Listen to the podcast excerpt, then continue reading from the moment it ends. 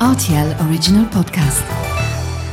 Bonjour à tous et bienvenue dans notre sixième épisode de la Bulimo. Aujourd'hui, j'accueille deux experts du secteur de l'immobilier. Euh, Julien Licheron de l'Observatoire de l'Habitat, bonjour. Bonjour Gaël. Et Soufiane Sadi, PDG d'Atom Group. Bonjour Gaël. Alors aujourd'hui, je vous propose de parler des chiffres du logement paru à la fin du mois de mars. Julien, vous avez activement participé à la rédaction du dernier numéro de, du logement en chiffres. Que pouvez-vous nous dire de l'état du marché de l'immobilier au Luxembourg? Alors Gaël, je pense qu'on est dans des, euh, dans des tendances qui poursuivent celles des trimestres précédents. Hein. On a une hausse des prix qui reste forte, donc plus 12% entre le quatrième trimestre 2020 et le quatrième trimestre 2021 si on regarde l'ensemble des, des prix des logements. Ça représente quand même une décélération, un ralentissement par rapport à ce qu'on avait 12 mois avant, où on était à 17% d'augmentation. Mais ça reste des chiffres qui sont quand même élevés. Et je dois dire, on a été relativement surpris ce trimestre euh, par le fait qu'il y a eu encore une augmentation assez nette sur les prix euh, des logements neufs, donc Mhm. des, des logements en, en vente en état futur d'achèvement, où on a eu un rebond après deux, deux trimestres consécutifs où on avait eu une stabilisation puis une petite baisse des prix sur le trimestre. Mhm. Et là, on retrouve une augmentation assez forte qui nous ramène à 10,5% sur l'année. Donc 10,5% entre le quatrième trimestre euh, 2020 et le quatrième trimestre 2021. J'a- J'allais y venir, euh, plus 13,3% pour, 3% pour les appartements anciens, plus 10,5% pour les appartements neufs, euh, 12,5% pour les maisons anciennes. On reste sur une augmentation annuelle à deux chiffres. C'est moins important que les années précédentes, mais ça reste une hausse euh, significative. Euh, Est-ce que vous y voyez un- quand même un signe de stabilisation? Moi, je pense que clairement, cette augmentation des prix est en train de perdre un petit peu en intensité. Donc, euh, selon moi, on a une tendance de fond qui va vers un ralentissement de la hausse des prix. Ça, c'est, je pense, une, une certitude. Maintenant, c'est vrai, je rejoins Julien, il y a eu cet effet de surprise par rapport à la hausse des prix sur le neuf. Pour moi, c'est plus un ajustement qui s'opère sur ce, sur ce trimestre. Ça, c'est d'un côté. De l'autre, je pense aussi que on peut avoir l'effet, plutôt l'impact de certains promoteurs ou constructeurs qui ont répercuté la hausse des prix des matériaux Mhm. sur les appartements.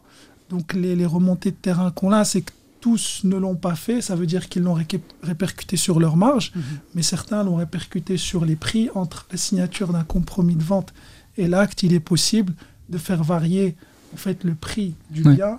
Et ici, suite aux indexations, là on est à 9%, donc le dernier indice euh, des prix à la construction.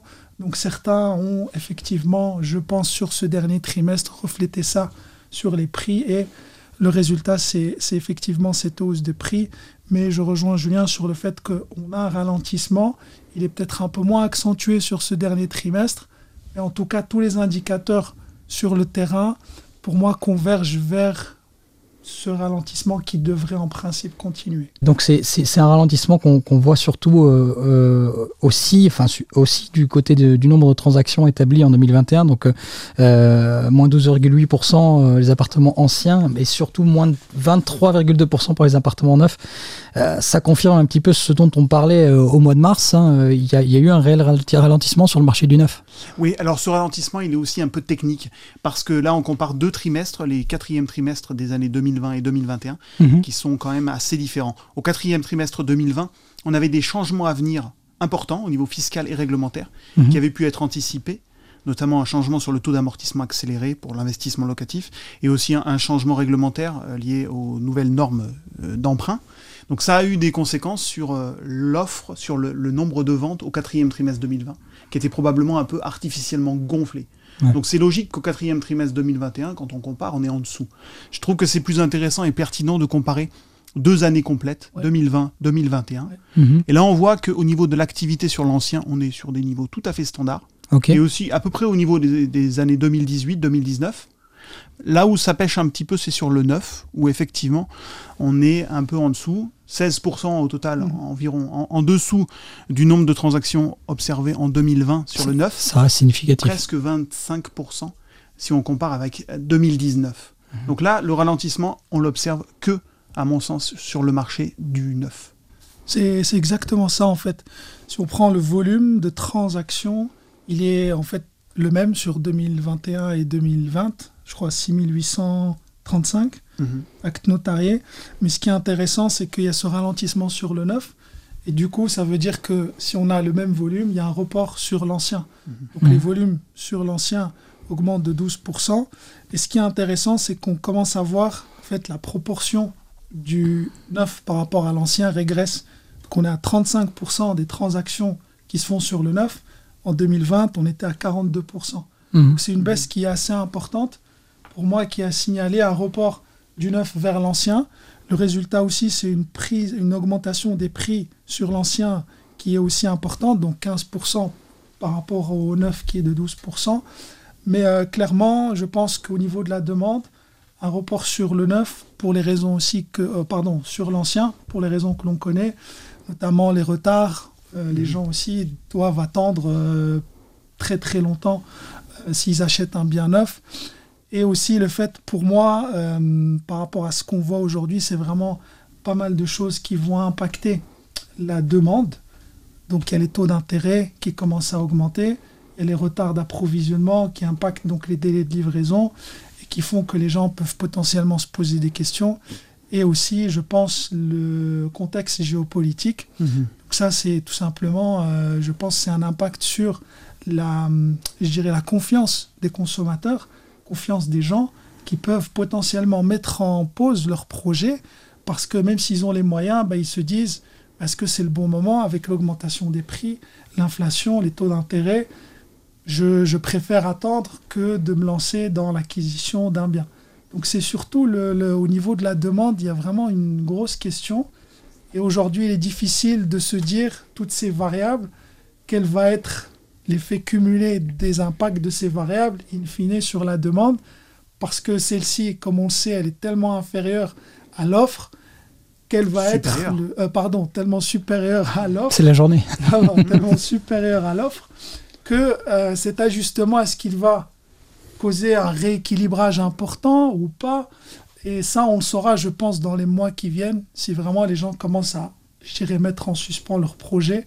Parce qu'au niveau de l'offre, je pense que les choses vont continuer. On ne va pas avoir du jour au lendemain une augmentation significative. Au contraire, il y a une certaine pression. Mais pour moi, la vraie question, c'est au niveau de la demande. Mhm. Ah bah, le, le premier trimestre, euh, les chiffres du premier trimestre 2022 sont probablement révélateurs, hein, euh, avec tout ce, qu'il se, ce qui se passe actuellement.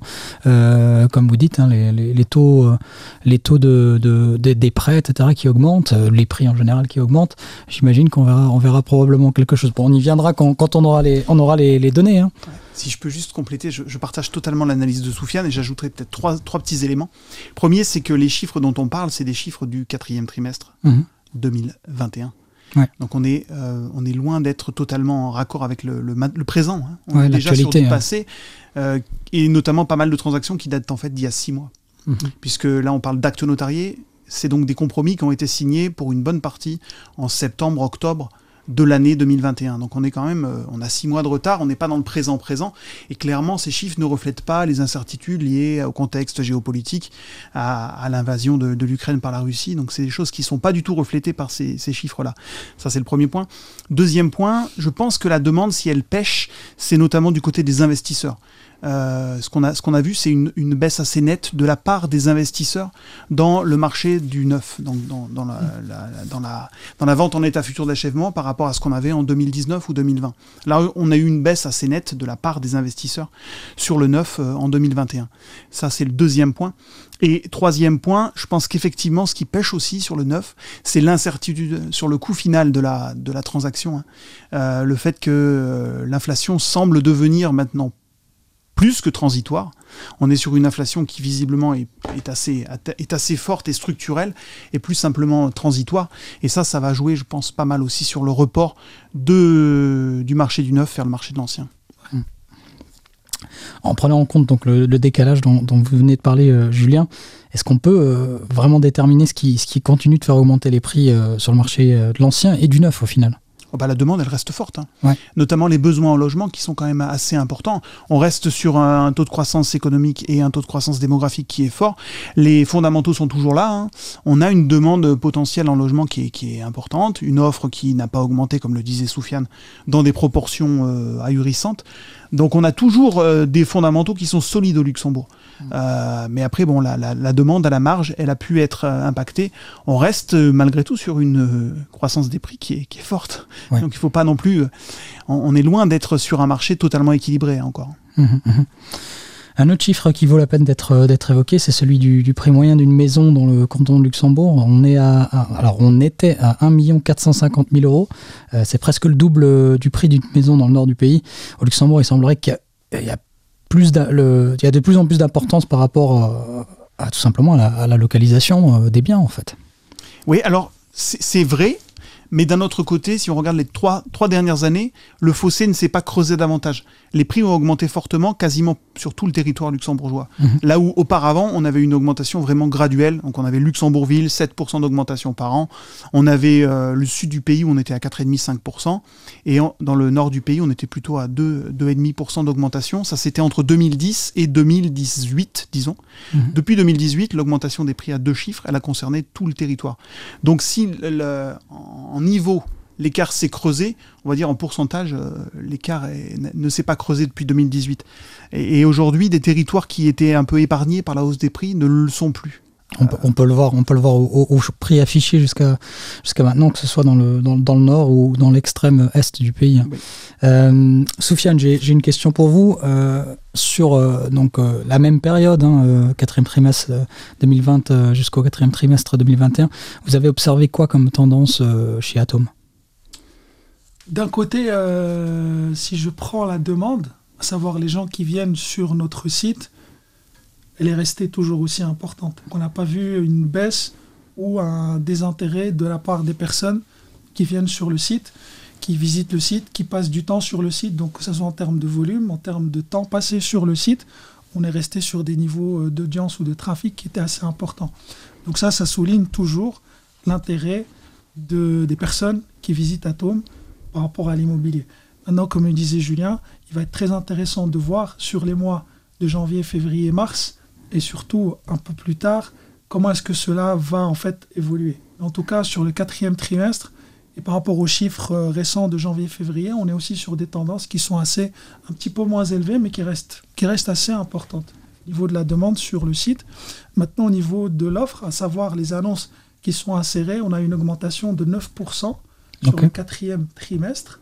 Donc ça veut dire qu'il y a eu peut-être plus de personnes qui ont mis leurs biens en vente en se disant est-ce qu'on n'a pas atteint un niveau où les prix, ben, on ne peut pas faire plus? Est-ce que ce n'est pas le bon moment pour vendre? Mm -hmm. De l'autre côté, si ces gens-là veulent acheter, ben, ils vont aussi devoir acheter un prix qui va être assez élevé. Donc c'est là la question est-ce qu'il y a, est-ce que c'est juste un phénomène temporel ou est-ce que vraiment structurellement on va avoir une offre plus importante avec des gens, vu le contexte, qui, veut, qui vont se dire potentiellement est-ce que c'est pas le bon moment pour vendre? Donc on avait fait d'ailleurs un sondage et sur, euh, sur ce sondage au niveau des utilisateurs, euh, c'est une des premières fois où on a quasiment deux tiers des répondants qui se disaient prêts à vendre ou potentiellement réfléchissaient à vendre et un tiers qui disait qu'ils n'allaient pas vendre en 2022. Donc ça c'était une question qu'on avait posée aux gens qui, qui visitent. Non, ce n'est pas un sondage euh, qui peut-être euh, représentatif, mais c'est intéressant de voir cette tendance où potentiellement l'offre ben, peut venir des gens qui vont vendre leurs biens se disant ben, on a peut-être atteint un plafond au niveau des augmentations. Mais comme je disais, de l'autre côté, un vendeur est aussi par définition un acheteur. Donc le marché en soi, ce qui va être impacté, ça c'est, je pense, une, question euh, auquel on pourra répondre sur les prochains mois. Après, c'est une réflexion qu'on s'est fait quasiment tous les ans, je pense, au Luxembourg. On, on est arrivé, on arrive au plafond, on arrive au plafond. Mais c'est vrai que les discussions tournent un peu. On a l'impression de parler d'un point de bascule un peu euh, euh, encore euh, plus aujourd'hui avec, avec euh, le contexte géopolitique. Hein, on, en, on vient d'en parler. C'est assez incroyable. Je veux dire, le chiffre. je pense dans un, dans un des podcasts, on avait parlé. Moi, personnellement, je me disais déjà entre 10 et 12 d'augmentation sur l'année, ça serait vraiment incroyable. On est à 13,9, mmh. 14%. C'est impressionnant, très sincèrement. Ça reste une, une, augmentation qui est importante. Mais clairement, si on regarde par trimestre, comme le disait Julien, on part premier trimestre 17, 13,4, 13,2, 12. Y une Mhm. diminution. Le ralentissement est quand même assez lent. Et le Je dois dire, on avait prévu un ralentissement avec le Statec et on, a- on avait anticipé plutôt un ralentissement un peu plus rapide Mhm. qui nous ramènerait sur des, sur des taux euh, inférieurs à 10%. Euh, on voit qu'on n'y est pas, on est quand même largement au-dessus. Mhm. Maintenant, un élément de réflexion par rapport à ça, c'est que le Luxembourg n'est plus un cas isolé. Euh, je pense que on va avoir très très bientôt euh, les chiffres euh, consolidés par Eurostat pour tout le, toute l'Union européenne. Mhm. Et euh, comme les trimestres précédents, je pense qu'on va voir aussi des, des hausses de prix très fortes dans pas mal de pays voisins. Donc là, le, marché du logement n'est pas euh, du, ma- du- le marché du logement luxembourgeois n'est plus une exception. On Mhm. a des, des fortes augmentations de prix sur un grand nombre de, de- de pays. Et si on regarde euh, un exemple concret en Allemagne, euh, il y a eu aussi des augmentations de prix qui, qui ont été assez fortes euh, depuis maintenant un sacré, un sacré paquet d'années d'ailleurs, sur pas mal de, de zones urbaines comme Cologne ou comme Munich par exemple. Mhm. Donc on est loin d'être sur un, un cas isolé avec le Luxembourg. Oui, après, c'est- un peu lié aux crises successives qu'on a, qu'on a vécues. hein. Le, le- la, la pierre, ça reste une valeur refuge. On en avait encore parlé il n'y a pas si longtemps. Et comme vous le dites, maintenant, ça s'est globalisé avec la pandémie, euh, avec la guerre en Ukraine qui, impacte tout le monde. Malheureusement, on ne peut pas encore parler de chiffres euh, ou de résultats actuellement par rapport à ça. Mais oui, la, pierre restera euh, un- une valeur refuge. hein. Euh, alors, Julien, je voulais quand même aborder aussi la, section qui, est comprise dans la dernière publication Logement en chiffres, où vous parlez du, donc du marché de la location et plus précisément de l'évolution des loyers. Vous pouvez nous dire quelque chose à ce sujet? Nous donner un petit résumé? Oui, alors on a essayé de faire une petite rétrospective sur les dernières années des évolutions des loyers annoncés. Euh, comme vous le savez, on, travaille depuis un certain nombre d'années, maintenant depuis 2005, sur les loyers annoncés, donc les loyers issus des annonces immobilières, et on essaie de regarder comment ces loyers évoluent euh, à moyen long terme. Euh, et en fait, on a essayé de répondre à trois interrogations, trois petites surprises qu'on avait sur ces chiffres. La première surprise, c'est que si on regarde depuis 2010, les loyers annoncés des appartements, les appartements représentent euh, plus de 90% du marché de la location. Donc, interrogeons-nous juste aux, appartements. Donc, Mhm. les, le- les indicateurs des loyers annoncés des appartements augmentent en moyenne de 4% par an. C'est quand même très inférieur à ce qu'on observe sur les prix de vente. hein. Mhm. Les prix de vente ont augmenté quand même assez nettement euh, plus vite que, euh, que les loyers annoncés. Donc on a essayé de voir quels pouvaient être les éléments d'explication. Bon, il est clair que les loyers ils sont d'abord tirés par les revenus.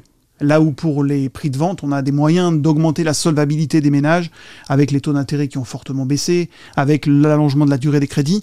Bon, ces subterfuges, on va dire, ces moyens d'augmenter la solvabilité, ça n'existe pas pour les loyers. hein. Mhm. Donc le principal déterminant de la hausse des loyers, c'était les revenus. À un moment, on ne peut pas augmenter plus vite que, que les revenus de les- des ménages le permettent. Ça, c'était la première interrogation. C'était peut-être la plus facile à, à- à, disons, apporter des, éléments de réponse. On avait deux autres interrogations. D'abord, on, voit que ce 4% d'augmentation par an, c'est quand même supérieur à l'inflation. Et c'est notamment supérieur à l'augmentation des loyers en cours de bail. Parce que l'indicateur que nous, on fournit, c'est un indicateur du flux des nouvelles prises de location. Et évidemment, ça augmente plus vite que les loyers des biens ou des, que, que- que subissent les locataires qui sont dans le même logement depuis 5 ou 10 ans. Mhm. Donc on a là aussi un- un- une conséquence importante, c'est que c'est surtout sur les nouveaux locataires qu'on a une augmentation du taux d'effort, donc de la part de leurs revenus qui consacrent aux dépenses de logement. Et ça vient de ce creusement de l'écart entre les loyers en cours de bail et les loyers de relocation. Mhm. Et donc c'est vraiment les, les, les, les nouveaux locataires, ceux qui viennent d'arriver au Luxembourg et qui cherchent un logement, qui sont les plus en difficulté et qui ont un, un- un coût du logement qui est vraiment euh, considérable par rapport à leurs revenus. Et troisième élément qu'on a essayé de- de- d'aborder dans cette, euh, dans cette petite publication, c'était le très fort décalage qu'on observe entre les évolutions de notre indicateur des loyers annoncés et le loyer annoncé moyen dans le pays, Mhm. euh, qui lui a beaucoup plus augmenté que 4% par an. Et ça ça s'explique par deux choses, deux changements structurels sur le marché de l'allocation qui sont très très forts. Le premier, c'est d'abord un très fort, une très forte concentration aujourd'hui de la location sur Luxembourgville, zone la plus chère du pays. Donc on a eu vraiment une augmentation assez forte de la part des logements euh, qui sont aujourd'hui loués à Luxembourgville dans l'ensemble des, des logements loués. Donc on a mécaniquement une hausse du loyer moyen, puisque ça reste très nettement la zone la plus chère du pays, euh, Luxembourgville. Et deuxième grosse tendance, c'est une très très forte réduction des surfaces louées. Mhm. Et ça, c'est vraiment majeur. On a aujourd'hui euh, perdu quasiment 10 mètres carrés entre les surfaces qui étaient louées il y a 10 ans et celles qui sont louées aujourd'hui en moyenne. Mhm. Évidemment, euh, plus le logement est petit et plus le loyer par mètre carré va être élevé. C'est pour ça qu'aujourd'hui, le loyer par mètre carré est nettement plus élevé qu'il ne l'était il y a 10 ans. Parce qu'on a eu une très forte réduction des surfaces. Et ça a eu des conséquences quand même assez nettes sur, euh, sur ce décalage entre notre indicateur des loyers, qui tient compte de ces différences, et euh, le loyer par mètre carré moyen. Soufiane, de votre côté, excusez-moi, euh, c'est le genre de données qui sont probablement observables de près. Vous avez des observations euh, au sujet de, de, l'année dernière en, ce qui concerne les, les, les loyers annoncés euh, sur, sur, sur Atom, par exemple? Oui, absolument. On est, on est aligné par rapport à ce que Julien mentionne. Euh, je dirais qu'il y a, y a une chose qui est très intéressante qui vient compléter aussi une information qui a été communiquée par rapport à l'utilisation d'un des leviers qui permet d'aider justement les locataires, qui est les subventions, subventions mmh. de loyer. Donc ici, il y, a, vraiment, en tout cas au Luxembourg, une certaine, je dirais, la part des ménages qui sont les plus précaires sont ceux qui sont des locataires et qui doivent consacrer une partie importante de leurs revenus disponibles au logement, notamment à la location. Eux arrivent, payent des loyers qui sont, qui sont assez chers. Et, je pense ici que c'est vraiment important de communiquer sur le fait que Luxembourg met, met à disposition des moyens pour pouvoir contribuer à aider au paiement de ces loyers via notamment ce mécanisme de subvention de, de loyer. Mhm. Donc ça, c'est un point et, j'encourage aussi les, les gens à, à, se renseigner, à se documenter. C'est vraiment important d'en parler parce que ça existe. Mhm. Il faut pouvoir utiliser ça au-delà des, logements abordables. Donc c'est juste euh, un point que, que, je, que je voulais ici euh, mentionner. Mais en tout cas, euh, ce, que, ce que dit Julien, c'est quelque chose que je partage, qu'on voit aussi au niveau des statistiques sur atom.lu. Et l'autre point aussi que je voulais mentionner, c'est que ça, en fait, ça met aussi en lumière une certaine... en fait, au niveau des investisseurs, clairement, on voit que c'est la plus-value sur les prix qu'on va aller chercher par rapport à, au rendement, au cash flow que vont pouvoir générer les loyers. Et en fait, on, voit, c'est tellement criant que je pense certains investisseurs laissent leur logement vide, ça on a, on a parfois entendu, parce qu'ils veulent même pas se, prendre la tête à trouver des locataires loués, parce que les rendements locatifs sont, sont assez faibles et les augmentations pour eux restent assez faibles par rapport à la plus-value et aux rendements qui sont générés par la hausse des prix. donc ça crée aussi bah, du coup une certaine, euh, une certaine inconsistance ici au, au Luxembourg par rapport à d'autres mm. pays où les rendements locatifs sont intéressants pour un investisseur. C'est quand même regrettable ça, hein, d'avoir des logements qui sont laissés vides. Et je pense que c'est un des éléments sur lesquels euh, le gouvernement a déjà communiqué. Et c'est vraiment, je pense, un élément vraiment très important si on veut euh, euh, vraiment aider le marché du logement, c'est d'empêcher ce genre de mécanisme. le rendement locatif brut, il, reste quand même intéressant. Donc je, c'est difficilement compréhensible de voir des, des bailleurs qui laissent leur logement vide, quand mmh. même. Mhm. Et puis, euh, il y a aussi un autre élément qui est intéressant pour les, pour les, pour les investisseurs, au-delà même du, de la perspective de plus-value, c'est euh, c'est vraiment la dimension fiscale. C'est fiscalement très intéressant aujourd'hui d'être propriétaire et d'investir dans, dans, du logement locatif.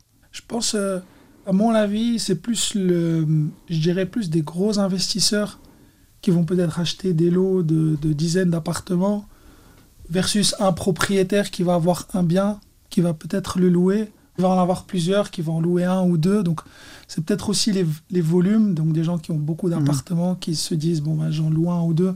Pour le reste, je sais que ça prend 15% par an. Si j'ai 2, 3, 4% de rendement, bon, ben, les 15%, et j'ai presque même pas besoin de bénéficier de la fiscalité.